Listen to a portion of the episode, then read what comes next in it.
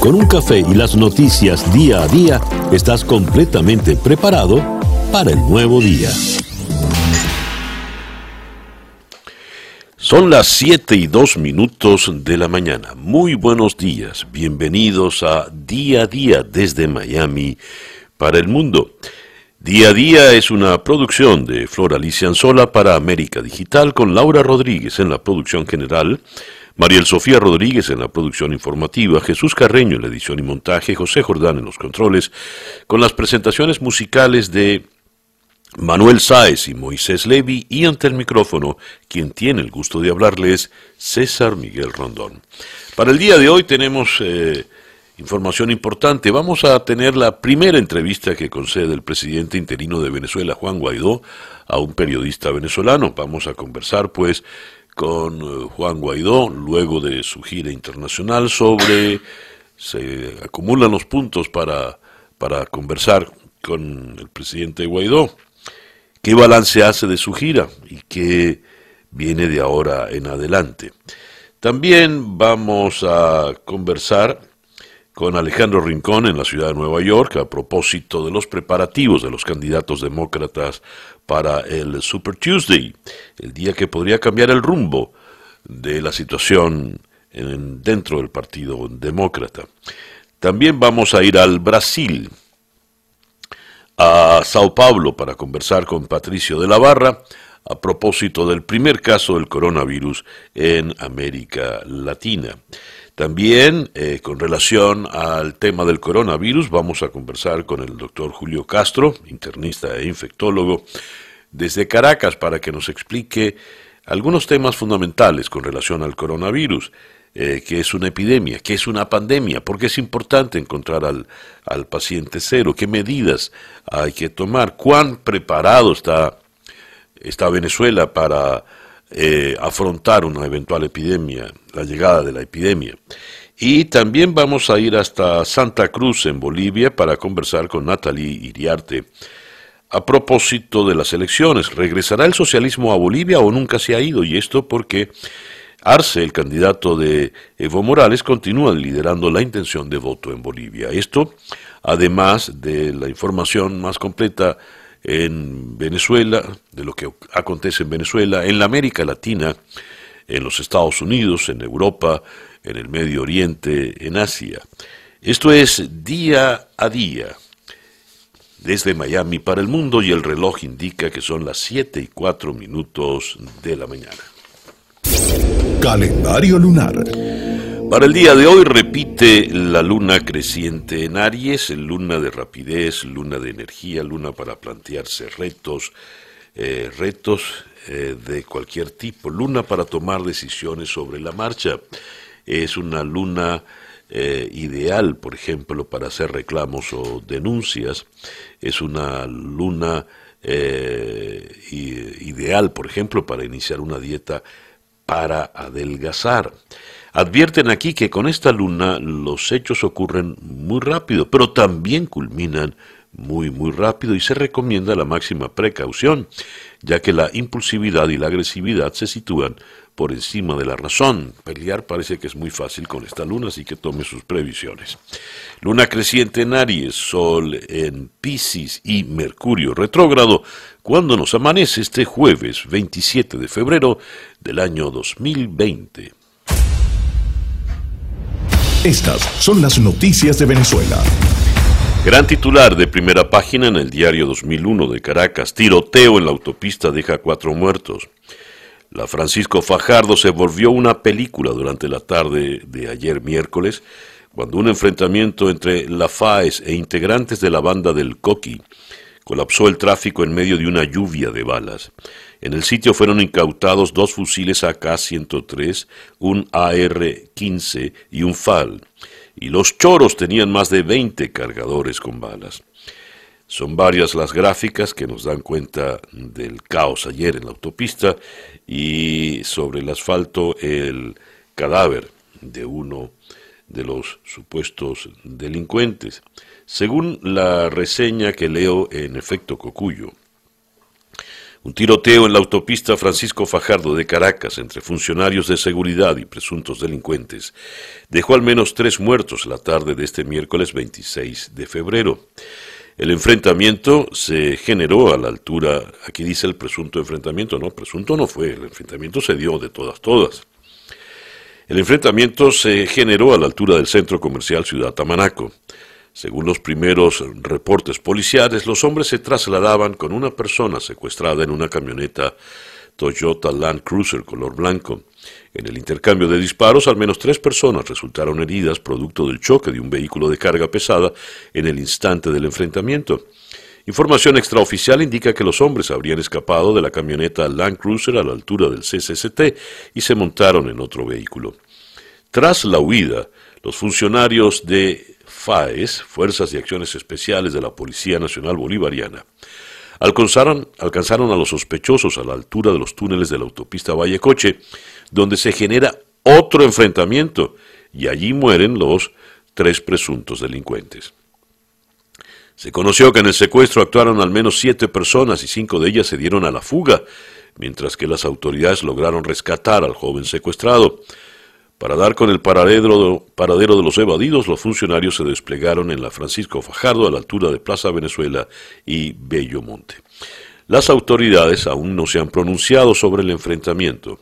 Se pudo conocer extraoficialmente que durante el intercambio de disparos se le ordenó a la policía científica no transitar por la zona. ¿Y esto por qué? Recordemos que el pasado 19 de febrero, en un enfrentamiento a golpes entre funcionarios del CICPC, la Policía Científica, y funcionarios del FAES, paralizó la autopista de Prados del Este. En fin, es decir, en menos de 10 días tenemos dos enfrentamientos del FAES en autopistas en la ciudad de Caracas. Yendo al escenario político, tenemos, también lo leo, Ah, hay dos niños entre los heridos, me acota acá, dos niñas, me acota acá Floralice. Eh, en efecto, Cocuyo también leo designados miembros de la sociedad civil para el Comité de Postulaciones Electorales. El diputado Stalin González anunció los 10 nombres de los representantes de la sociedad civil que completan el Comité de Postulaciones Electorales junto a 11 diputados, 6 de la oposición y 5 del 5 pro gobierno. Desde el Palacio Legislativo, el Parlamento indicó que los seleccionados serán convocados y juramentados para la instalación formal del grupo, que sería el encargado de escoger a los candidatos a nuevos rectores del Consejo Nacional Electoral. Según Stalin González, son personas que vienen desde distintos sectores, sector universitario, dirigentes sociales, dirigentes sindicales del sector eléctrico, educación, colegios de abogados y de grupos juveniles. Son los grupos en los que está la mayoría de las personas que escogimos hoy, dijo Stalin González. En otras informaciones eh, de nuestro país, a 64% aumentó la dolarización transaccional en Venezuela, según el Pitazo. La dolarización transaccional sigue aumentando en Venezuela. Un estudio realizado por Ecoanalítica entre el 9 y el 14 de febrero en 258 establecimientos de 10 ciudades del país arrojó que el 64,3% de las transacciones de pago se hicieron en moneda extranjera, un porcentaje superior al 54% que se registró en el estudio realizado por la misma firma en el pasado mes de octubre. Y hablando de dólares, en descifrado, un promedio de 26 dólares por factura se gastó en alimentos del 9 al 14 de febrero, esto según también el mismo estudio de Ecoanalítica. El reloj indica en este momento las 7 y 15 minutos de la mañana. Noticias de Latinoamérica. La llegada del coronavirus a Latinoamérica sube la alerta del mundo que pide calma. El coronavirus llegó a Latinoamérica, la última región que todavía no la padecía. Con la confirmación este miércoles del primer caso de la enfermedad en Brasil, el mundo está más alerta que nunca, tomando nuevas medidas para protegerse de un mal que ha dejado más de 2.600 muertos y 80.000 infectados en más de 40 países, la mayoría en China, donde se originó. El primer paciente confirmado con el virus COVID-19 en esta región Es un hombre de 61 años que estuvo en Italia y volvió a Brasil tras una escala en París, aunque las autoridades informaron que su estado no es grave, por lo que está en cuarentena domiciliaria y que se trata de un caso importado. Eh, leo acá, por otra parte, eh, colombianos repatriados de Wuhan se dirigirán este jueves a Bogotá. El Ministerio de Relaciones Exteriores de Colombia informó que este miércoles partió desde Corea del Sur a Wuhan, China, el vuelo que repatriará a los 15 colombianos, incluidos dos funcionarios de la Cancillería que acompañan eh, la, la misión. Bolivia reporta caso sospechoso de coronavirus. El Ministerio de Salud de Bolivia informó en conferencia de prensa que atiende un caso sospechoso de coronavirus en la ciudad de La Paz. Se trata de un ciudadano que estuvo en China entre el 7 y el 8 de febrero. Y la bolsa de Brasil se desploma 7% tras la confirmación del caso de coronavirus. El impacto del virus en la economía local también se ve reflejada en el tipo de cambio del real que alcanza un récord histórico. Vamos hasta Chile. Ricky Martin, Stefan Kramer, Mon Laferte, Ana Gabriel, entre otros, usaron el escenario del Festival de Viña del Mar, el festival latino más importante, para hablar sobre el convulsionado momento que se vive en Chile. ¿Cómo influye eso en el público? Se preguntan en esta nota de la Deutsche Welle, la voz de Alemania. El Festival Internacional de la Canción de Villa del Mar, que siguen por televisión alrededor de 250 millones de personas en todo el mundo, no se ha mantenido al margen del estallido social chileno. Esta es probablemente en una de las versiones más politizadas de la historia.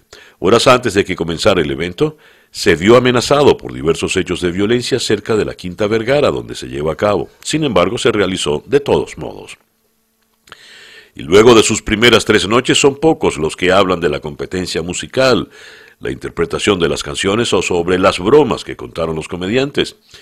Las referencias a la crisis social están por todas partes, desde pancartas y cánticos que piden la renuncia del presidente Sebastián Piñera hasta convocatorias a la gran marcha organizada para el 8 de marzo, Día Internacional de la Mujer. Y en otra noticia que viene desde Chile, la campaña para el plebiscito comienza con un llamado a la austeridad y el respeto. Los partidos políticos muy desprestigiados en la sociedad chilena pueden desde ayer divulgar propaganda casa por casa, en la calle, en redes sociales, en la prensa escrita o en la radio, pero no en la televisión, donde los anuncios solo serán permitidos un mes antes del referéndum. En México, López Obrador es contrario a legalizar el consumo lúdico del cannabis en México, solo con propósitos eh, medicinales. Y eh, yendo a Colombia, la violencia en Colombia se ensañó contra líderes e indígenas en el 2019. Más de 100 defensores de derechos humanos y 66 indígenas fueron asesinados el año pasado en Colombia, un reflejo de la violencia del conflicto armado que se ensaña contra los líderes sociales, según el informe anual sobre el país de la Oficina de la Alta Comisionada de Naciones Unidas para los Derechos Humanos. El documento presentado ayer en Bogotá precisa que fueron 108 defensores, 66 indígenas del convulso departamento del Cauca, entre ellos 13 de sus autoridades y 45 miembros de la comunidad LGBTI, los asesinados el año pasado. Y finalmente, eh, Amnistía Internacional considera muy alarmante la situación de derechos humanos en Latinoamérica con relación a los números del año pasado.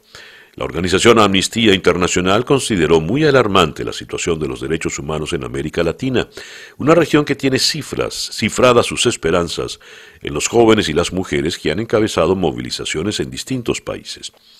Precisamente, las multitudinarias protestas en diferentes países de la región marcaron un convulso 2019, en el que la región se mantuvo como la más violenta y desigual para los defensores de derechos humanos y los periodistas, con atención especial en países como Chile, Venezuela y México, entre los más impactados. 7 y 21 minutos de la mañana. El editorial con César Miguel Rondón. Primero fue el 19 de febrero, encontronazo en la autopista de Prados del Este, en la muy transitada autopista del sureste de la ciudad capital venezolana. Se enfrentaron funcionarios del FAES y de la llamada Policía Científica, el CICPC. Pues bien, resulta que a menos de 10 días, ayer 26, se da un nuevo enfrentamiento del FAES, esta vez contra supuestos delincuentes. Y esta vez fue una balacera, abierta balacera. Tiroteo en la autopista deja cuatro muertos. La Francisco Fajardo se volvió una película durante la tarde de este miércoles. Ese es el titular del diario 2001. La balacera comenzó frente al CCCT y terminó a la altura de la entrada de la autopista Vallecoche, es decir, prácticamente la mitad de la ciudad capital se volvió escenario de una película de acción, pero no película, nada ficción, la vida real. La primera pregunta que nos viene es, ¿qué es el FAES? El FAES ahora es dueño de las autopistas, las avenidas, las calles del país. ¿Pueden los funcionarios de este FAES actuar a sus anchas, disparar a mansalva y sin tener, sin reparar en las consecuencias? Ya Flor Alicia me pasaba la nota, hay dos niñas heridas por la balacera de ayer. Recordemos que el FAES es un organismo élite y según denuncias del comisario Iván Simonovis, están comandadas por un individuo perteneciente a un colectivo. Los colectivos son las bandas armadas del régimen. Iván Simonovis, esto lo leo en una nota eh, de La Patilla, fechada el 20 de este mes, reveló que las FAES son dirigidas por un colectivo chavista en Katia. El nombre está aquí omitido. La FAES es el reflejo de quien la dirige, un colectivo de Katia que maneja esa organización como una estructura de extorsión. Es una falta de respeto a la institución y sus funcionarios que este criminal use ese uniforme, según Iván Simonovic, recordemos, el comisionado de seguridad eh, designado por el presidente encargado Juan Guaidó. La FAE son los que han llevado adelante los, eh, los operativos en los barrios, las fulanas OLPs, eh, en los barrios donde termina ocurriendo un saldo importante de muertos. Las FAE son los que no se identifican, que salen a las calles con las máscaras como si fueran calaveras siniestras. Pues bien, esa FAES ahora dispara a mansalva en las calles la nota eh, sobre las niñas nos dice, al menos dos niñas de ocho años fueron trasladadas a un centro de salud para tratar las heridas que ambas recibieron en el rostro, en el rostro, tras la balacera en la autopista Francisco Fajardo. Las dos menores de edad fueron llevadas inicialmente a Salud Chacao, luego una de ellas, identificada como HA, fue ingresada en la clínica Sanatrix de Campo Alegre. La otra, SP, fue recibida en el Hospital Domingo Luciani de la urbanización El Llanito. Ambas presentan heridas rasantes en sus caras, a la altura de la nariz, aparentemente provocadas por esquirlas de metal. A pesar de que la hemorragia manchó su uniforme escolar y el evidente trauma psicológico, no parece que la vida de las niñas corra peligro. Venezuela está normal, dicen algunas voces. Si esto es normalidad, usted me dirá. Las noticias de hoy en Estados Unidos.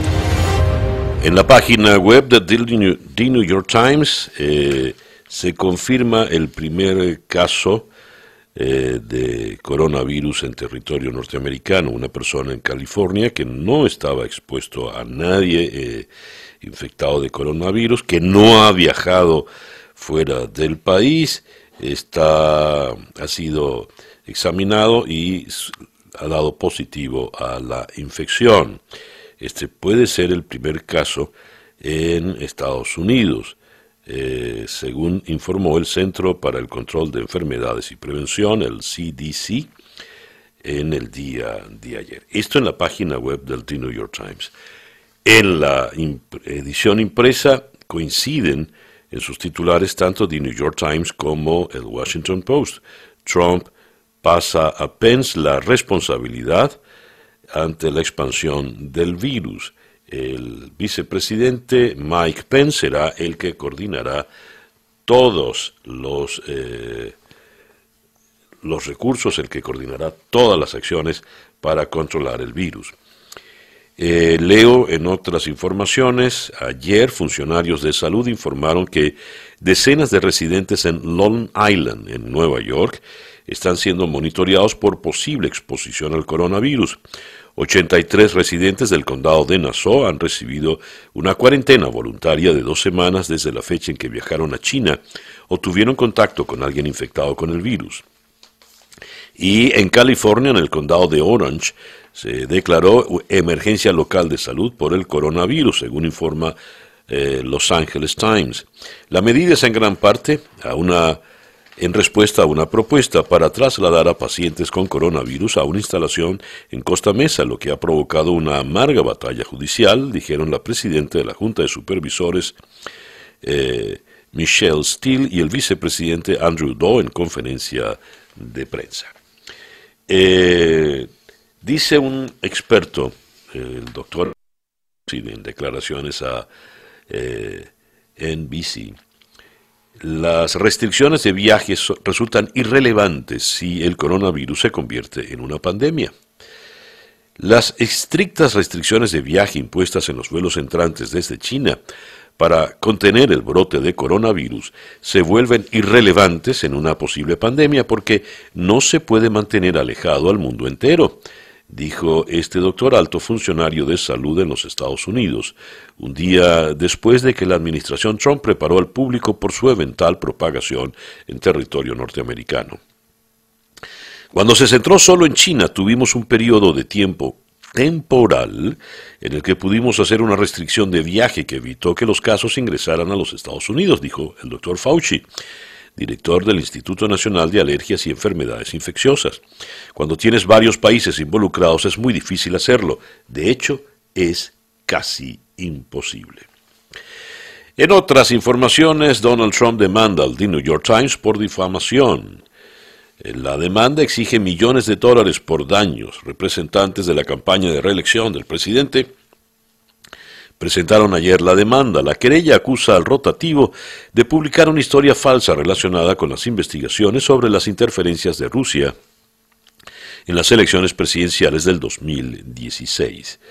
La publicación citada fue dada a conocer el 27 de marzo del 2019 y es un artículo del periodista Max Frankel titulado The Real Trump Russia Quid Pro Quo.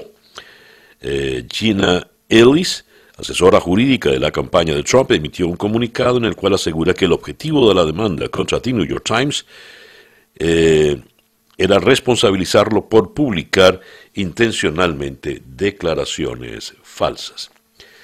Y tenemos una balacera en eh, Milwaukee. El alcalde de Milwaukee, Tom Barrett, dice que varias personas han muerto en un tiroteo en el campus de Molson Coors Brewing. Barrett no dio un número exacto de personas asesinadas en el tiroteo del día de ayer. Es un día horrible, horrible para los empleados aquí, un día muy duro para cualquiera que esté cerca de esta situación, dijo a los periodistas. La policía de Milwaukee respondió a lo que llaman un incidente crítico en el campus de Molson Coors Brewing Company, en medio de informes de un posible tiroteo. Eh, la televisión de Milwaukee informó que un empleado de Molson Coors recibió un correo electrónico sobre un tirador activo cerca de uno de los edificios. Múltiples medios locales citan fuentes no identificadas, que citan fuentes no identificadas, informaron muertes en la escena, incluido el tirador. Eh, Associated Press, de donde leo esta nota, no pudo confirmar de inmediato los informes. Y eh, quiero cerrar la información sobre Estados Unidos con esta nota que no deja de ser importante, sobre todo para los migrantes. La reducción de la inmigración en Estados Unidos ha sido una de las promesas de Trump. Más de tres años después de su llegada a la Casa Blanca, el presidente solamente ha construido 177 de los 1.609 kilómetros del polémico muro que prometió erigir en la frontera con México, de acuerdo con cifras citadas por The Washington Post. No permita, sin embargo, que ese dato le lleve a sacar conclusiones erróneas. Durante el actual gobierno ha habido una reducción significativa de la inmigración en Estados Unidos, aunque esta no ha sido conseguida gracias a la barrera fronteriza, sino a lo que los expertos y medios en los Estados Unidos han bautizado como el muro invisible de Trump. ¿A qué se refieren? Pues al incesante y cuidadoso cambio en las normas migratorias, impulsado por el Ejecutivo, que ha hecho más cuesta arriba el camino que deben recorrer los extranjeros que desean establecerse siguiendo los cauces legales en Estados Unidos. Así, esta nueva línea de defensa fronteriza afecta más a quienes aspiran a inmigrar legalmente que a los llamados sin papeles. Son las 7 y 42 minutos de la mañana. La información del mundo día a día. El Ministerio de Sanidad ha confirmado que a estas horas se contabilizan 12 casos positivos de coronavirus en España, 4 en Tenerife, 1 en La Gomera, 2 en Cataluña, 2 en Valencia, 2 en la Comunidad de Madrid y 1 en Sevilla. Preocupación por el contagio del coronavirus repercute en la economía y el turismo de Italia. Italia se mantiene en alerta ante nuevas muertes por el coronavirus. Los casos asociados a la enfermedad aumentan en Lombardia, Véneto y Emilia-Romagna, importantes zonas consideradas motores de la economía del país y afectan en especial al turismo. El presidente de la región de Lombardia, Atilio Fontana, ha iniciado una cuarentena después de que una de sus colaboradoras dio positivo por el coronavirus, según anunció él mismo en eh, el Facebook. Tenemos el primer muerto de nacionalidad francesa por el COVID-19, no estuvo en zona de riesgo. Francia detectó en las últimas horas del día de ayer tres nuevos casos de coronavirus. En la misma jornada se confirmó la muerte de un francés de 60 años en un hospital parisino. El total de las contaminaciones en Francia ahora es de 17 casos confirmados y dos personas muertas. En Alemania, según la Deutsche Welle, dos nuevos casos confirmados de coronavirus, uno en Baden-Württemberg y otro en Renania, el norte de Westfalia. Lleva esto, eleva esto a un total de 18 los detectados hasta ahora en Alemania, según informaron las autoridades eh, sanitarias. Los Juegos Olímpicos se mantienen a pesar de la anulación de eventos en Japón, según los organizadores. Los Juegos Olímpicos Tokio 2020 se mantienen, afirmaron los organizadores cuando el gobierno japonés llama a anular o reducir los grandes eventos de masas de las próximas semanas por temor a la expansión del coronavirus. Y China confía en tener la epidemia bajo control a finales de abril. El reputado neumonólogo Zhong Nashan, jefe del equipo de expertos médicos de la Comisión Nacional de Salud de China, afirmó que su país confía en tener el brote de coronavirus bajo control a finales del próximo mes de abril.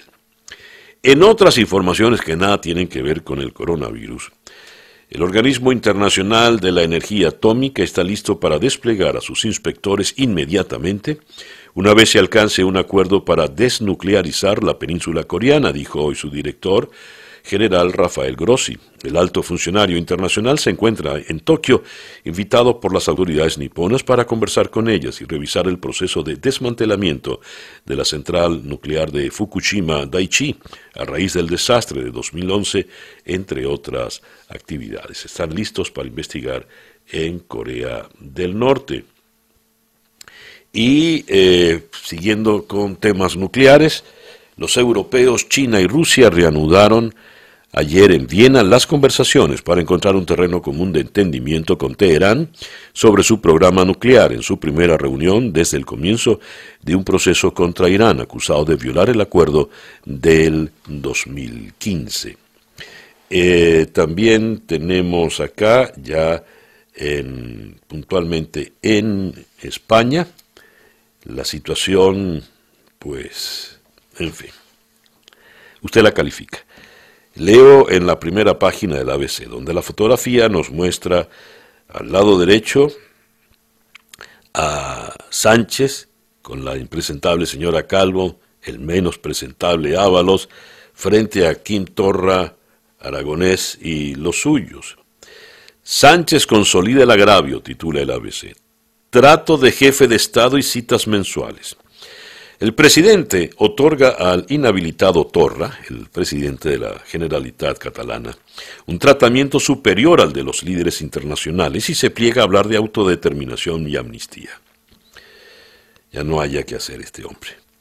En el diario El Mundo de Madrid, Sánchez da a Torra honores de Estado para complacer a Esquerra Republicana Catalana. El presidente agasaja en la Moncloa al líder separatista y éste insiste en que solo negociará amnistía e independencia. La Moncloa dice que los lazos afectivos, entre comillas, con Cataluña se han restablecido y pide tiempo para hallar soluciones imaginativas, frase también entrecomillada. Esquerra espera a Sánchez recibir hoy el apoyo de Esquerra para salvar el primer escollo de los presupuestos. 50 exministros de la Unión Europea contra el plan de Trump para Palestina. Leo esto en el país.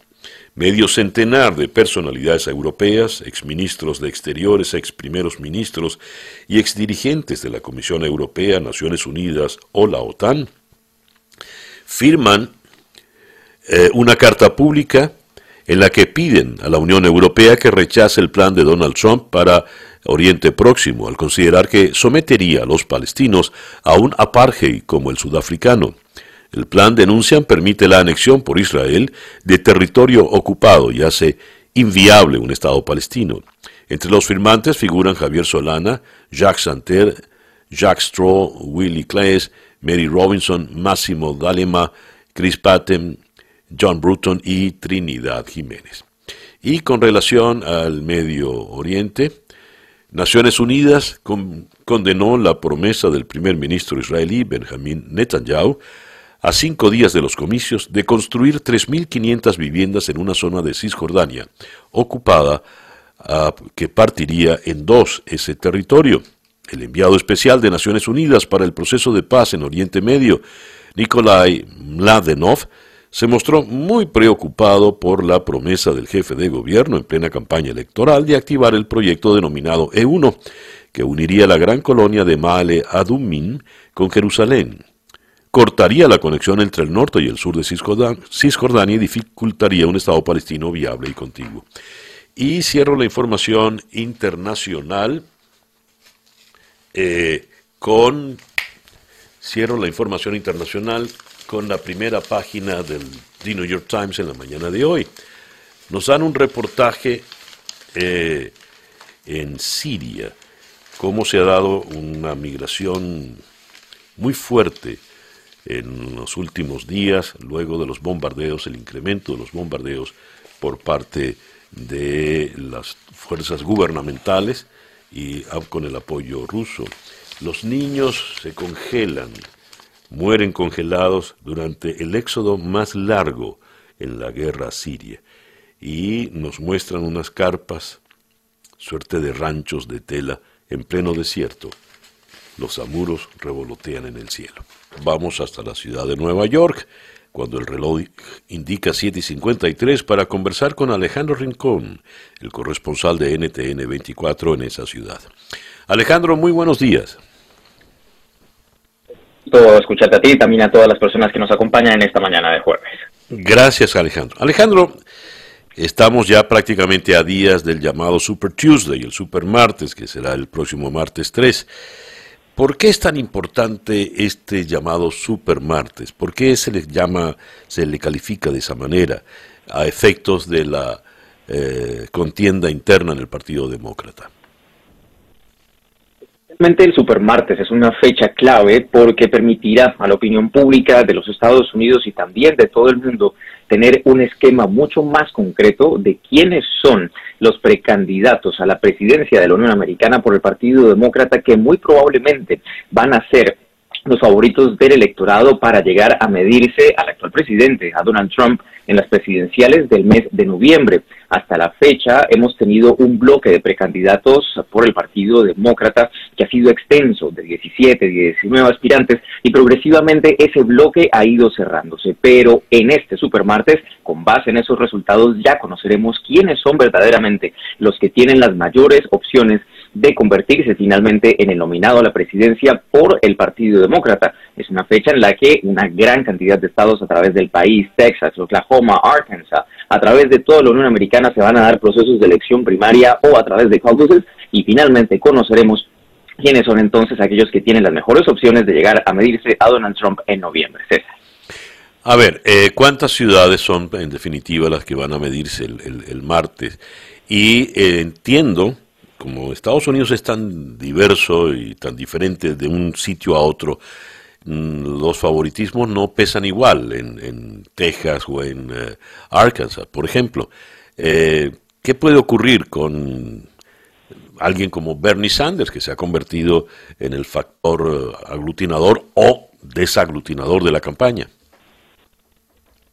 Supermartes, César, son 14 estados a través del país los que hacen estas elecciones primarias de cara a definir quiénes son los favoritos dentro del bloque de los precandidatos del Partido Demócrata. Hay un elemento clave por tener en cuenta incluso antes del supermartes que es muy, muy, muy importante de mencionar, lo que sucederá este fin de semana en Carolina del Sur, que para uno de los dos bloques demográficos minoritarios del país es enormemente importante saber quién va a vencer allí.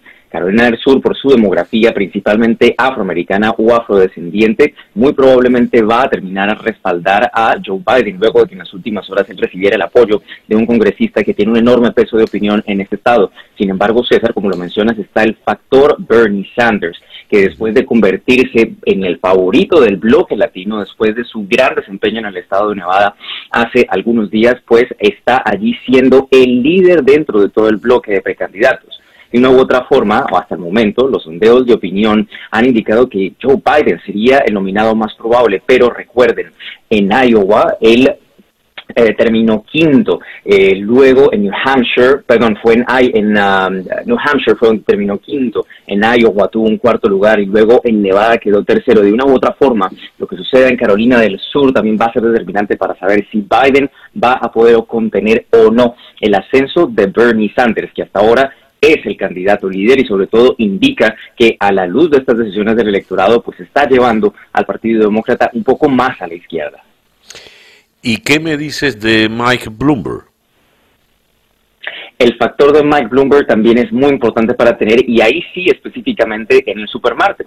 Mike Bloomberg, a diferencia de otros candidatos, ha evitado participar en la mayoría de las contiendas tempranas dentro del proceso electoral de los Estados Unidos y se ha concentrado específicamente en California, en, en perdón, en, estados de supermartes. California, por ejemplo, es uno de los estados claves para los supermartes porque aporta la mayor cantidad de delegados en el momento cuando se establezca ya ese proceso de convención nacional y es en estos puntos en donde han invertido enormes recursos para tratar de movilizar el electorado. Y el factor de Michael Bloomberg también es importante porque surgió a último momento y ha sido un candidato imprevisto, pero que, ojo, a punta de dinero, es decir, inversión en publicidad y de lograr subir al escenario ya en una fase de debates, pues ha sorprendido de una u otra forma que han escalado sus posibilidades de ser electo, aun cuando hay situaciones del pasado, en particular lo que sucedió en su tiempo como alcalde de la ciudad de Nueva York, que empieza a pasarle factura. Hay ciertos elementos que son enormemente controversiales y que tal vez no le ayudarían tanto en su desempeño en el supermarket, pero que de nuevo,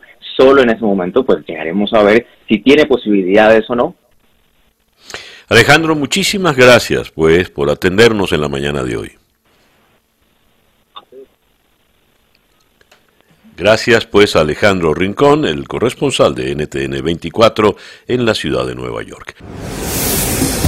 Día a día con César Miguel Rondón. 8 y 2 minutos de la mañana, hora del este, 9, 2 minutos de la mañana, la hora en Venezuela. Vamos entonces hasta la ciudad de Caracas para conversar, como lo habíamos anunciado, con el presidente interino del país, Juan Guaidó. Presidente, muy buenos días. Muy buenos días, César. Gracias por la llamada y saludos a todos los que nos sintonizan. Gracias a usted por atendernos. Presidente, ya son unos cuantos días desde que regresó, regresó el 11 en medio de aquella turbulenta jornada en Maiquetía. ¿Qué balance hace ahora, en estos días transcurridos ya en el país? Bueno, la, articulación de toda una estrategia para presionar a la, dictadura, César. Hoy Venezuela vive una, una dictadura que, que mantiene a 5 millones de refugiados fuera de Venezuela, una emergencia humanitaria compleja sin precedentes en nuestro, en nuestro país y cada vez van acercando más a la democracia, el Estado de Derecho. Entonces, hoy lo que hemos logrado es articular una gran estrategia. No solamente hemos consolidado la unidad nacional muy importante que, va, que tiene y debe ir más allá de los partidos políticos.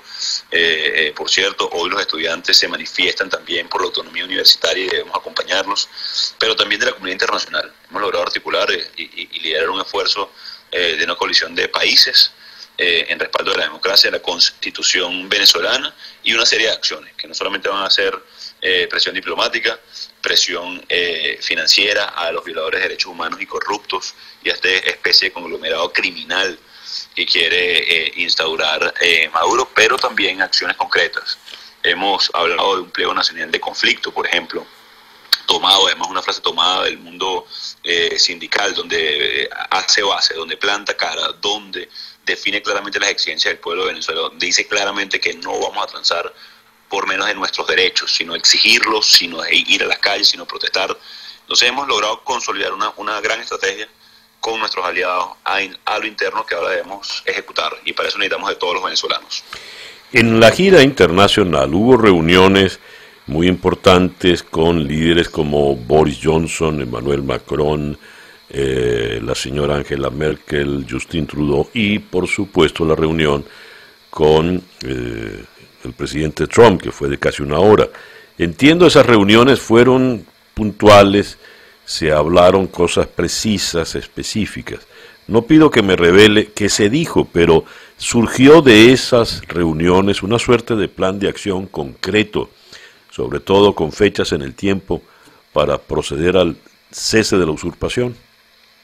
Sí, eh, tenemos un mapa, una hoja de ruta eh, para ejercer acciones. Eh, un poco lo que hablamos también fue de, que en el 2019 fue un momento de, consolidación, de construir capacidad y este 2020 debe ser de, acciones, de tomar acción eh, por Venezuela, que pasa, insisto, por la movilización nacional, por la unión de todos nuestros factores, por claridad a lo interno. En esa hoja de ruta, por ejemplo, vimos la sanción a, a Rosneft, que la habían utilizado para bypassear eh, otras sanciones que lo habían utilizado para financiar el, el paraestado que dirige Maduro. Y digo paraestado con todo el sentido. Eso no va para ampollas, eh, César Miguel, eso no va para tratamiento en el JM de los ríos, eso va para mantener a los cómplices de la dictadura el día de hoy. Va a pasar también por aumentar ese tipo de presiones, pasa también por caracterizar el oro como oro de sangre para no seguir eh, alimentando eh, la destrucción del Amazonas, eh, el financiamiento de grupos como el ELN, que no solamente atacan en Venezuela, sino también eh, en Colombia, la atención a los refugiados, la eh, articulación, insisto, con lo que va a ser la movilización interna en Venezuela y lo vemos en inicio. Todos tenemos un, rol. Hablando con Boris Johnson también discutimos mucho sobre lo que es la, labor de, inteligencia, de información, este, en todo momento. Eh, para no permitir que utilicen a Europa, por ejemplo, para bypassar las sanciones y, generar una especie de aliviadero eh, a la presión que hemos logrado eh, acceder y elevar en todo momento, y eso es lo que nos toca hoy. Lo hablamos en Bruselas, lo hablamos con el Europarlamento, lo hablamos también en Davos. Hoy tenemos una, una, gran estrategia, cuando digo gran estrategia es porque vincula a actores no solamente venezolanos, sino mundiales en respaldo a lo que es la causa venezolana. Muy bien. Sin embargo, usted llega, viene acompañado de su tío, y la dictadura secuestra a su tío, la secuestra en el DG SIM, eh, que es sinónimo de, tortura, de mazmorra, de calabozo. ¿Cómo interpreta esto? ¿Y qué sabe a esta fecha del estado de su tío? Bueno, tiene 16 días secuestrados. Eh, es un claro mensaje, como tú lo decías, César Miguel, de, tortura, incluso de muerte. Ahí asesinaron al capitán de corbeta a Costa Arevalo, eh, eh, a golpes literalmente, para tratar de intimidar, para tratar de, generar miedo en mi entorno.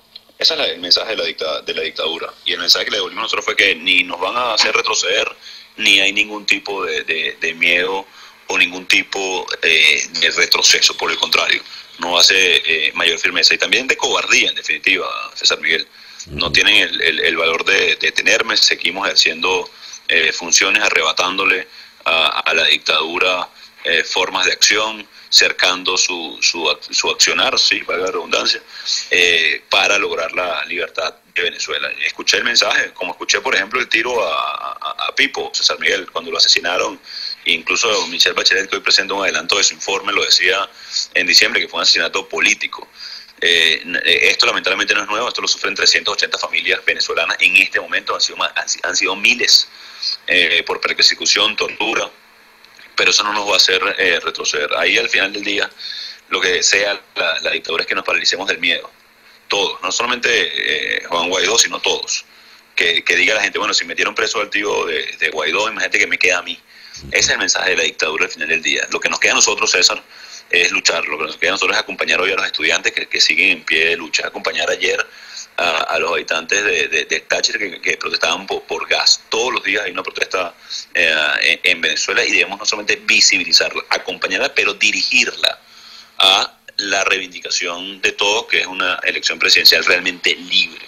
No nos vamos a mover por menos eh, eh, de eso, muy por el contrario, estamos construyendo ese pliego eh, de conflicto, de exigencias, de reivindicaciones con cada uno de los sectores. Al momento hemos recibido 17 eh, de cada uno de los sectores que se suman y que orientamos en una sola dirección la lucha en contra de la dictadura. Presidente, hablando de elecciones, usted no puede sesionar en el Palacio Legislativo. Diosdado Cabello asumió que ese palacio es de él, de sus, para su, su fruto personal, sea de su constituyente o sea de la, o de la asamblea que preside Luis Parra. Pero ayer, diputados como Stalin González y Medina fueron al Palacio para eh, ponerse de acuerdo y designar los miembros de la sociedad civil para el Comité de Postulaciones Electorales. ¿Qué significa esto? ¿Se está reconociendo a la asamblea que preside Luis Parra? Si eso es así, lo están desconociendo a usted. ¿Me puede explicar la situación? Sí, sí, sin duda, César. Uno, bueno, que el llamado a, la confianza de todos y, no caer en la narrativa de la, de la dictadura. Ese comité de postulaciones lo juramenté yo como, presidente del Parlamento, como el único presidente del Parlamento eh, en este momento. Por el contrario, es un retroceso de la dictadura, por el contrario, es uno de los pasos que nosotros necesitamos, necesitamos uno de los pasos, un, árbitro independiente y transparente. Es la única Asamblea Nacional que reconoce el mundo, que reconoce el mundo libre, es la que preside Juan Guaidó, es la que resistió el 5 de enero, es la que ha demostrado no prestarse para farsa como no prestamos el 20 de mayo del 2018, es la que se mantiene con firmeza, es la que no logró eh, comprar la dictadura más allá de nueve eh, disidentes que, dejaron comprar eh, su conciencia, como lo demostró el diputado Marquina, como lo demostró con valentía la diputada que en paz descanse, Adi Valero. Entonces, esto es un paso en eh, la dirección de un árbitro independiente. ¿Es único? ¿Es suficiente? No, no lo es. Por eso tenemos que luchar, por eso tenemos que exigir. La dictadura no nos va a regalar nada. La dictadura no va a ceder voluntariamente nada. Tenemos que obligarla, tenemos que ejercer presión, tenemos que aumentar la presión internacional, tenemos que evaluar todas las opciones eh, para poder eh, tener la libertad en Venezuela. Así que eso es un retroceso de la dictadura, es el reconocimiento de que, de que, de que eh, nadie está con ellos. Mira, César, ellos el 20 de mayo del 2018 no le preguntaron a nadie, ni fueron a cambiar el CNE, ni, ni le preguntaron a la comunidad internacional para convocar una irrita eh, elección presidencial. No lo, hicieron tampoco en el 2017. Hoy no lo hacen porque no tienen la fuerza, porque se sienten débiles, porque están aislados, porque tenemos la fuerza, porque tenemos la capacidad de movilización, de articulación. Porque hoy, a pesar de que se quieren hacer fuertes porque manejan algunas de las armas eh, de la República. Y digo algunas por la diferencia que hay entre el 6CPC, entre el FAE, entre la Guardia Nacional, que hoy son más que obvias, luego que se enfrentan a plena, a plena luz del día.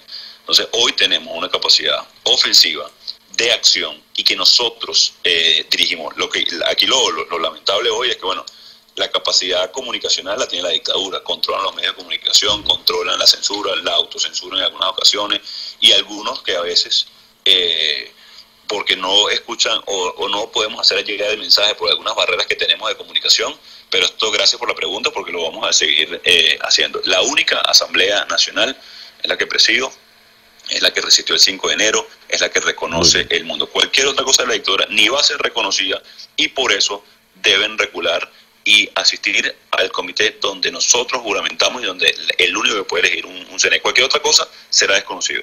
Presidente, eh, la dictadura no nos va a dar nada, hay que presionar. Pero ¿en qué momento, según su estimado, según sus consideraciones, la dictadura va a dar su brazo a torcer? Lo pregunto porque son sanciones y más sanciones. ¿Cuán efectivas han resultado estas?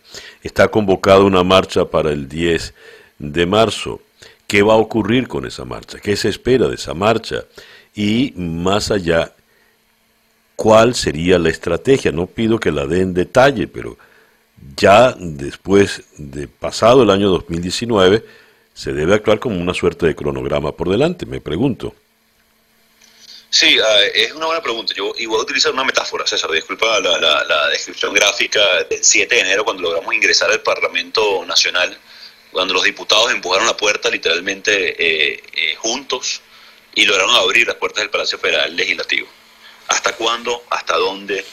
¿Cómo podemos presionar? Ahí está la clave en este momento. ¿Hasta cuándo? Hasta que lo logremos, César. Ah, y, hemos, y hemos hecho durante años mucho, hemos, contribuido mayoría, nos hemos movilizado.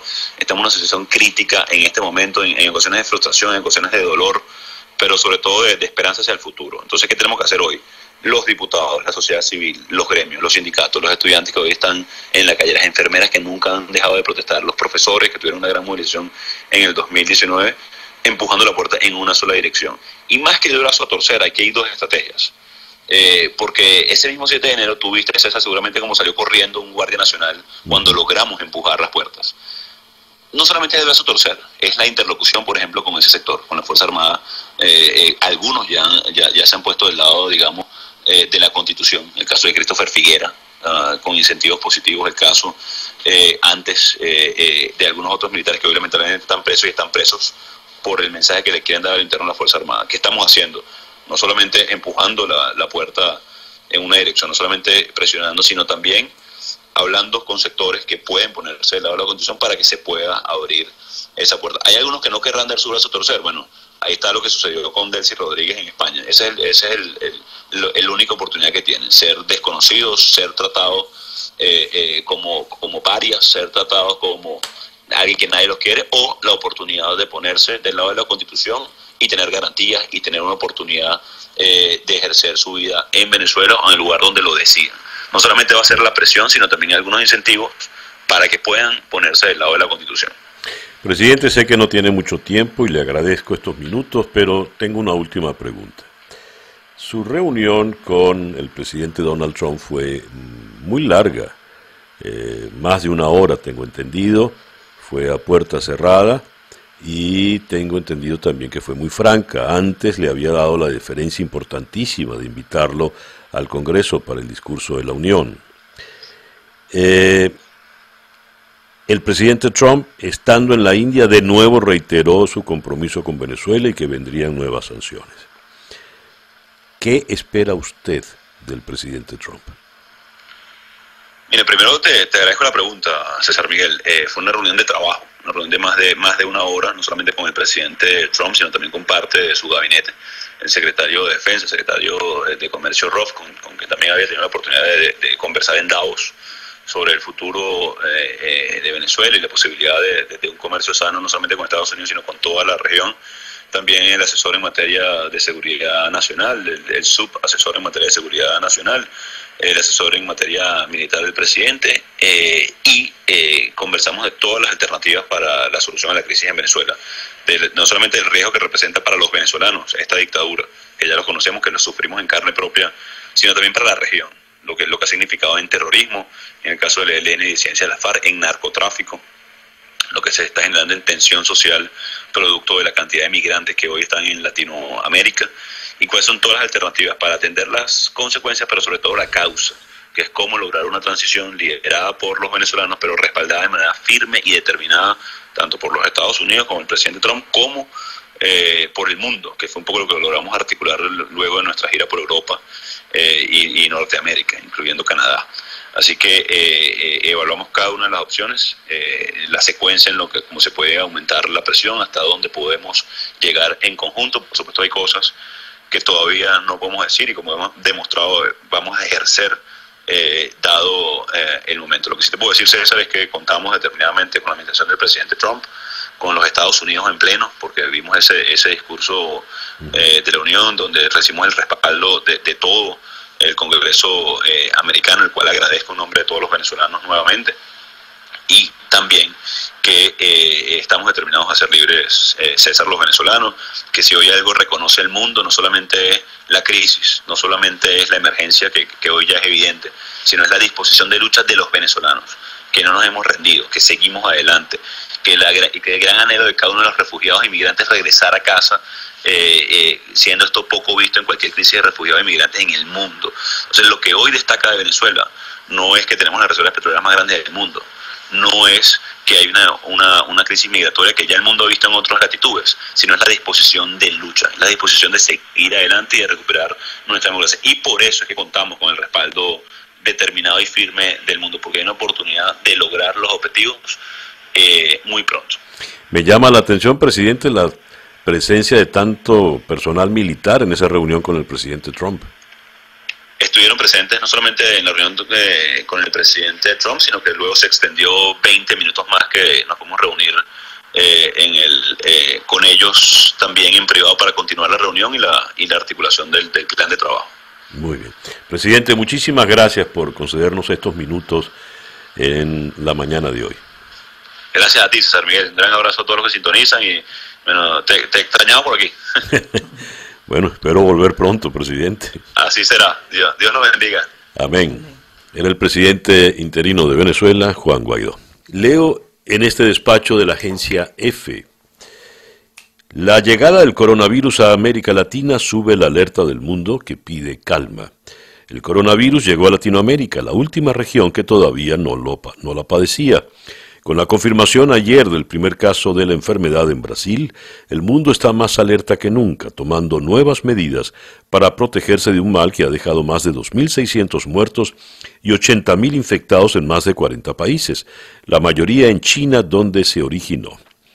El primer paciente confirmado con el virus en esta, en esta, región es un hombre de 61 años que estuvo en Italia, volvió a Brasil tras una escala en París y aunque las autoridades informaron que su estado no es grave, por lo que está en cuarentena domiciliaria y que se trata de un caso importado. De todas maneras, vamos hasta Brasil para conocer más de cerca y actualizar la información.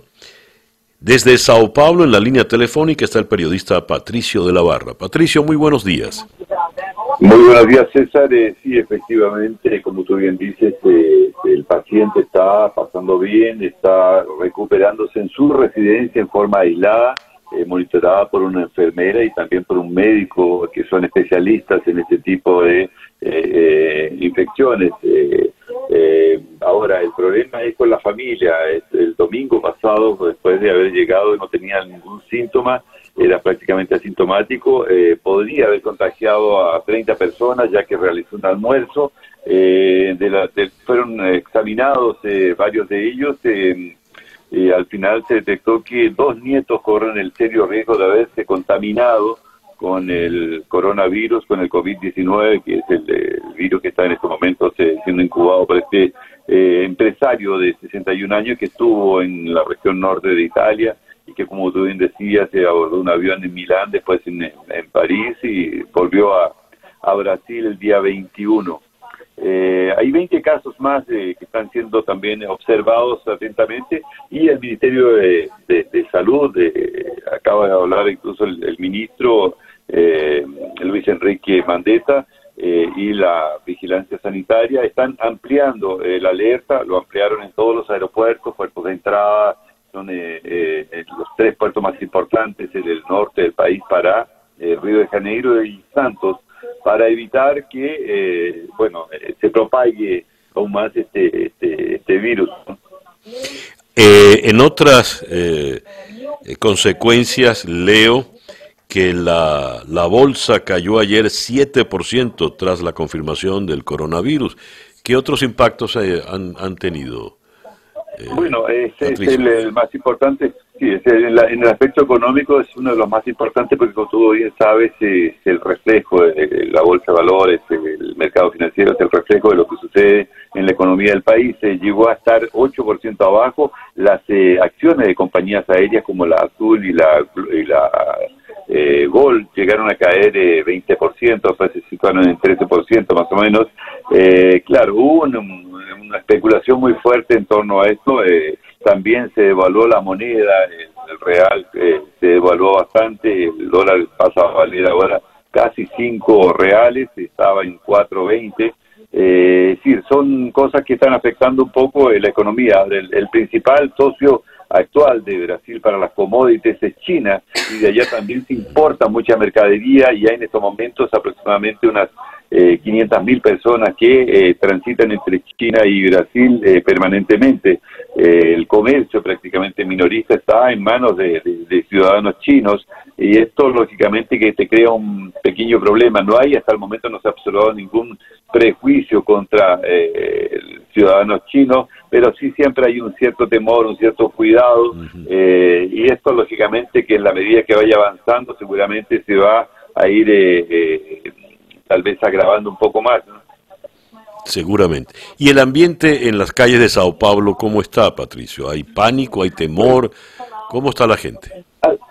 Sí, al principio, César, hubo cuando se detectó este caso y se confirmó a través del eh, laboratorio del Instituto Adolfo Lutz de que había un caso, eh, era un caso importado, claro, eh, la gente no se alarmó tanto, sí se alarmó después cuando se dieron las condiciones en que podía propagarse este coronavirus por todo el país. Eh, infectologistas de Brasil aseguran que es imposible que Brasil tenga las condiciones de contener la propagación del virus eh, y que puede llegar a diversos puntos del país, principalmente a la zona sur del país donde eh, es una región un poco más fría. Eh, no hay temor, por ejemplo, en la parte norte donde el clima es tropical, hay más calor, pero últimamente estamos en un periodo de lluvia, mucha lluvia, inundaciones en diversas partes del país, y eso afecta un poco eh, incluso el ánimo de la, de la gente. Ahora ya están eh, comenzando a preocuparse. Notaba, por ejemplo, ayer en la tarde eh, que la gente ya estaba con temor a las aglomeraciones, a subirse al metro, ya escasean un poco estas mascarillas que están fueron colocadas en principio a disposición en los hospitales, centros asistenciales, en los supermercados y en, los shopping centers, ya están eh, comenzando a faltar. También está faltando un remedio que se llama Tamiflu, que fue utilizado para el H1N1 y también para algunas gripes un poco más fuertes, eh, que según decían algunos especialistas podría también servir para contener o para protegerse, o eh, principalmente la gente más joven o los más adultos, que también son los más afectados, según el Ministerio de Salud, dice que la gente de arriba de los 61 años tiene que tomar más precauciones, y ahí viene una lista de, cosas que eh, la ciudadanía tiene que hacer para evitar el contagio, y eso, claro, ya fue provocando un poquito más de, pánico, y tú puedes ver, por ejemplo, en el transporte, la gente ya anda con un cierto cuidado, alguien, alguien eh, tose un poco más, ya se aleja y eso lo vimos este, lo vimos ayer en la Avenida Paulista y en diversos sectores donde hay un poco más de congregación de gente. Claro. Patricio, muchas gracias pues por atendernos en la mañana de hoy. No, por favor, estamos a disposición para lo que estime conveniente. Gracias. Gracias a Patricio de la Barra desde la ciudad de Sao Paulo, en Brasil. Una pequeña pausa y ya regresamos en día a día desde Miami para el mundo. Son las 8 y 30 minutos de la mañana. Sintonizas día a día con César Miguel Rondón. Leo en la primera página del diario El Universal, eh, en la mañana de hoy, según el ministro de Salud, estamos listos para el COVID-19. En Venezuela mantenemos el sistema de vigilancia epidemiológico activado en puertos y aeropuertos desde hace cinco semanas. En esto se han identificado y hecho seguimiento a 93 personas que proceden o han pasado por China en los últimos tiempos. Ninguno de ellos ha desarrollado síntomas, dijo el ministro de Salud, Carlos Alvarado. Uno lee estas declaraciones y entonces uno dice, bueno, los venezolanos pueden estar tranquilos. no va a pasar nada en Venezuela, más esto es verdad. Consultemos con un especialista en la materia, el doctor Julio Castro, médico internista e infectólogo desde la ciudad de Caracas. Julio, muy buenos días. Buenos días, César. Saludos a Flor y a todo tu equipo técnico. Gracias por atendernos, Julio. A ver, ¿cómo tomamos estas palabras del ministro de Salud del régimen, Julio? Lamentablemente no, somos tan optimistas. Creo que el ministro no se ha dado cuenta que los sistemas de detección por puertos y aeropuertos son muy ineficientes y en países mucho más eh, sofisticados que nosotros, como Corea, Italia, ya la epidemia está activa actualmente. El, el, mindset, como dicen ahorita los epidemiólogos a nivel mundial, es que no hay una forma realística o real de parar la epidemia a través de la frontera. Cuando tienes un caso ya te das cuenta que tienes 10 y la consideración actual es que la epidemia va a afectar a la mayoría de los países del mundo. Y además de eso, otra connotación, esta es un poco más política, la verdad no somos muy confiados del sistema epidemiológico nacional de Venezuela, no por las personas que reportan, sino porque la forma de entregar esa información, que es el boletín epidemiológico venezolano, está cerrado por el gobierno desde el año 2016. No hay ninguna información epidemiológica, entonces, bueno, no, no somos tan optimistas en ese sentido. A ver, Julio, te hemos seguido todos los reportes que nos has dado a lo largo de estos últimos años y en circunstancias, digamos, normales, entre comillas, el sistema de salud venezolano es harto deficiente. En el caso de que llegase el coronavirus, ¿cómo reaccionaría ese sistema de salud? estamos en el, quizás en la peor situación histórica del sistema de salud venezolano. Y tú vas a datos exactos eh, que hemos compartido inclusive con el Sistema de Naciones Unidas. Una encuesta que hicimos en la encuesta Hospitales Flash, porque la encuesta no tiene esa pregunta en sus preguntas habituales, hace dos semanas preguntamos de los 40 hospitales más importantes del país cuáles tenían tapabocas y cuáles no. 55% no tenían tapabocas. En las emergencias de los hospitales estoy hablando. 90% no tenían protocolo de acción para infecciones respiratorias transmisibles y ninguno de ellos tenía unos esquemas de aislamiento en sus hospitales, que son las normas básicas de enfrentarse a una enfermedad de transmisión respiratoria como esta. Entonces, esos son datos del campo real, más allá de la propaganda eso son lo que está pasando en nuestro país ahorita. Y eso prevé que el impacto sea más diseminado, que vas a tener médicos en riesgo, que puedas tener más casos. Todo pasa por saber qué va a pasar, pero ah, con anticipación los, los, datos no son buenos. Julio, a ver, eh, me gustaría entrar en el tema de la pandemia o eventual pandemia. Según un funcionario, un doctor ah, en Estados Unidos, del Departamento de Salud ha dicho los controles de viaje son irrelevantes si se declara la pandemia, porque la, la pandemia pues ya va a llegar de cualquier manera. De hecho, un, ya se están dando casos en algunos sitios de Europa de gente que no ha viajado, no ha tenido contacto con nadie que haya viajado y sin embargo ya dan los síntomas. ¿Cuáles son las posibilidades de que ese virus llegue realmente a Venezuela? Si ya está tan cerca de ser considerado una pandemia. Y en primer lugar te agradecería nos dieses la definición técnica de lo que es una pandemia. Sí, lamentablemente, eh, a diferencia de epidemia, que es una definición muy numerológica, o sea, si tú tienes un caso más de lo que tú esperas en un entorno geográfico determinado y un tiempo determinado, determinado un caso más allá de eso es una epidemia. Por ejemplo, en el estado de Aragua, uno debe tener caso de sarampión. Si tienes un caso de sarampión, eso es una epidemia. Entonces, el número, la epidemia no tiene que ver con el número total de casos, que sean muchos o pocos, sino un caso más de lo que tú esperas. Es una definición muy numerológica. Pandemia es una palabra un poco rara, que tiene una connotación muy antropológica, eh, que es que tienes pandemia en varias partes del mundo, pero con una afectación muy importante. Y eso ya es más subjetivo. Te voy a dar un ejemplo, sarampión. En este momento hay epidemia de sarampión, por lo menos en 11 países en el mundo entero. Pero claramente no tiene una, una definición de pandemia porque el impacto que tiene sobre las comunidades es relativamente modesto. A diferencia de este, que ya tiene casi treinta y tantos países para el día de hoy contagiados con epidemia activa, con casos produciéndose, afectación de las líneas de producción en China, ya notificación de, los, de, de, grandes compañías que no van a cumplir sus metas de producción debido al impacto que eso tiene. Entonces, esta connotación Creo que la Organización Mundial de la Salud ha sido cauto con el uso de la pandemia porque la palabra genera un impacto secundario sociológico muy fuerte, y, pero yo creo que las condiciones están puestas allí. Yo creo que es cuestión de tiempo y eso conecto con la pregunta de Venezuela. A pesar de que Venezuela está en el riesgo bajo por el tema de los números de viajeros eh, en, relación a toda América de, de, tener un caso de coronavirus que entre por el aeropuerto, es, es cuestión de tiempo. O sea, las probabilidades se van cumpliendo.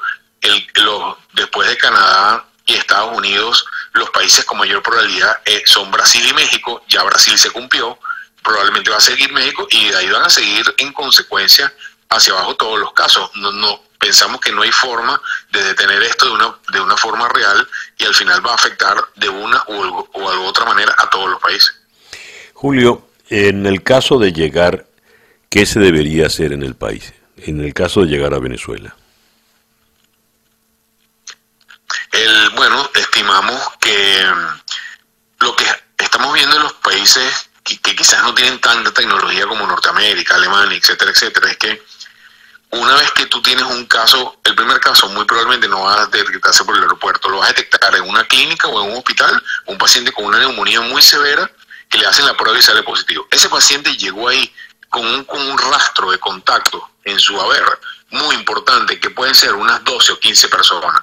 Y esas 12 o 15 personas, otras 12 o 15 personas. Y así empieza la cadena. Entonces, cuando tú detectas un caso que tiene una neumonía severa, ya detrás de ella tiene fácil 80, 90 personas que pueden ser eh, personas que tengan el virus, que no vas a tener forma de detectar dónde están y cómo son, tendrías que aislarlos a todos. Si tú logras aislar cada uno de esos contactos de esa primera persona, probablemente contienes la epidemia, que es la palabra técnica que debe utilizarse, que es la contención.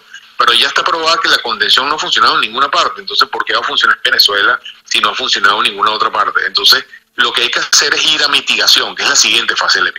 Y la mitigación implica, mira, tengo que estar preparado para tener suficiente mascarilla, preparar a mis médicos y entrenarlos, preparar a la población para qué hacer o qué no hacer, cómo vivir en un país donde hay transmisión de coronavirus y tengo que suspender las clases y eventualmente modificar la, los horarios de trabajo, no puede haber servicios públicos, una serie de cosas que es lo que está pasando, ya vimos en Italia, en Corea, etcétera, etcétera, y cómo podemos manejar eso en Venezuela con una reserva de combustible complicada, con una reserva de alimentos complicada, con problemas con los servicios básicos de agua y luz, bueno, no es fácil, no es difícil entender que va a ser un impacto mucho más importante.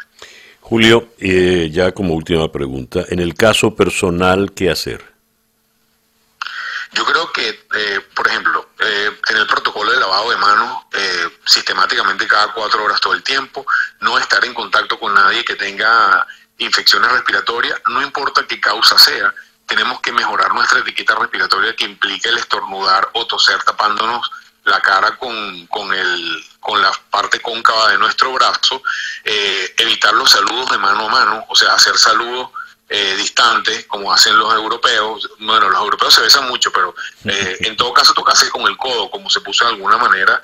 Todas esas, eh, tener alguna previsión de tener tapabocas eh, hechos o producidos por nosotros en nuestra casa, que tiene una barrera física solamente. El, el tapabocas no tiene ninguna cosa mágica, más allá que una barrera física. Si te pones un escafandre de soldador, tiene el mismo efecto.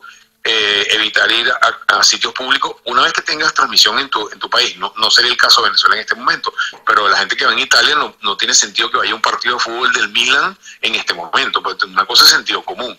Pero en, estar pendiente de las noticias porque en lo que empezamos a tener casos en Venezuela, bueno, vamos a tener que modificar nuestros estilos de vida, que es algo muy importante. Yo creo que es bueno prepararse teniendo medicamentos para dos o tres semanas en adelantado, o sea, tener un stock de medicamentos las personas que son diabéticos, hipertensos, tener stock de agua y de alimentos dos o tres semanas. Esas son cosas que podemos ir preparándonos para la fase de mitigación.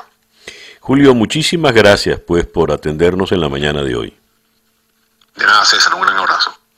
Era el doctor Julio Castro, médico internista e infectólogo desde la ciudad de Caracas. Vamos ahora hasta la ciudad de Santa Cruz, en Bolivia, para conversar con la periodista Natalie Iriarte. Natalie, muy buenos días. Buenos días, ¿cómo estás? Qué gusto saludarte nuevamente. Gracias, Natalie, por atendernos.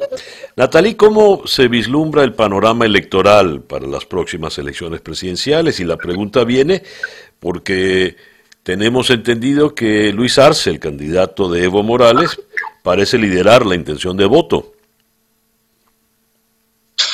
Así es, así es. Todas las encuestas, aunque con algunas diferencias de puntaje, eh, indican que Arce está liderando la intención de votos y yo creo que esto ha causado eh, mucha sorpresa en la población y de repente mucha sorpresa también en la comunidad internacional porque se creía una victoria rotunda eh, en contra del MAS en el momento en que Evo Morales renuncia y en el momento en que se comprueba el fraude electoral. Sin embargo, creo que eh, esa celebración es un poco inocente. Eh, de creer, creo que, que fue una inocencia eh, nacional de haber creído que el MAS estaba destruido como fuerza política por la renuncia de Evo Morales. Tenemos que recordar de que el MAS, a pesar de que se comprobó el fraude y todo, de todas maneras tiene un voto duro muy importante que fácilmente supera el 35%. Eh, se habla de 35 y 40 y que eh, si bien eh, en la anterior elección del 20 de octubre Carlos Mesa se, se, se, cree que fue el ganador si no hubiese habido ese fraude. Eh, fue un escenario político eh, bastante único porque no habían otras fuerzas opositoras y es normal que el voto esté un poco más disperso dentro de la oposición eh, con las nuevas fuerzas políticas que emergieron luego de esa elección. Natalie, el, la pregunta Después leo acá, Morales, eh, Arce tiene 32% y Mesa el 23%. La presidenta Yanina Áñez, ¿en qué circunstancia está? Bueno, las encuestas están bastante, eh, bastante distintas según el lugar de donde vengan, como te decía. Eso es siempre curioso cuando uno ve encuestas. De todas maneras, hay que entender que son solo indicadores de intención de voto y que algunos son más o menos representativos. Eh, se supone que en este momento eh, Carlos Mesa y la presidenta Yanine están en situación similar con un punto o dos de diferencia en la encuesta que miremos. Ya. Eh, sí, si se uniese un solo, todos en un solo candidato opositor, ¿esto le haría frente suficiente a Arce o eso no está planteado? Se han intentado hacer un par de reuniones donde se han convocado a todos los frentes, al de, al de Yanine Áñez cuando se suma a la carrera electoral, al de, al de Fernando Camacho que fue bajando muchísimo en intención de voto, así como subió como la espuma este líder cívico, de repente solo se desinfló. Eh, pero estas reuniones la verdad que no han sido nada productivas. Se nota que, siguen habiendo grandes diferencias entre estos frentes de que, que se comparten un poco lo que es el centro y la derecha. Eh, muchas personas todavía eh, intentan hablar de estas posibles reuniones, pero honestamente mi análisis es de que esto no va a suceder. Eh, no va a haber un frente único para, para estas elecciones de centro derecha. creo que el MAS se va a mantener con su propio voto duro y creo que al fin y al cabo la apuesta del electorado eh, no va a ser al favorito, sino va a ser al que mejor se vea al final de esta campaña en intención de voto y que, y que sea ese el que termine tratando de competir en una segunda vuelta. La preocupación en realidad más grande es que se llegue a esa segunda vuelta, porque en segunda vuelta eh, sí hay muchas opciones y, y ahí sí se las va a ver más difícil el eh, Arce y el partido de Evo Morales, puesto que eh, las encuestas indican que ganaría ya sea Mesa o Yanine Áñez en segunda vuelta. Natalí, muchísimas gracias pues por atendernos en la mañana de hoy. No, de nada, un gusto y como siempre gracias por eh, la mirada hacia Bolivia y bueno, que vuelvan días de paz tanto a Venezuela como a nuestro país. Un abrazo. Así será. Natalie Iriarte, periodista desde Santa Cruz, en Bolivia. Y ya son las 8 y 56 minutos. Día a día es una producción de Flor Alicia Anzola para América Digital. Con Laura Rodríguez en la producción general, María Sofía Rodríguez en la producción informativa, Jesús Carreño en la edición y montaje y José Jordán en los controles. Y ante el micrófono, quien tuvo el gusto de hablarles, César Miguel Rondón.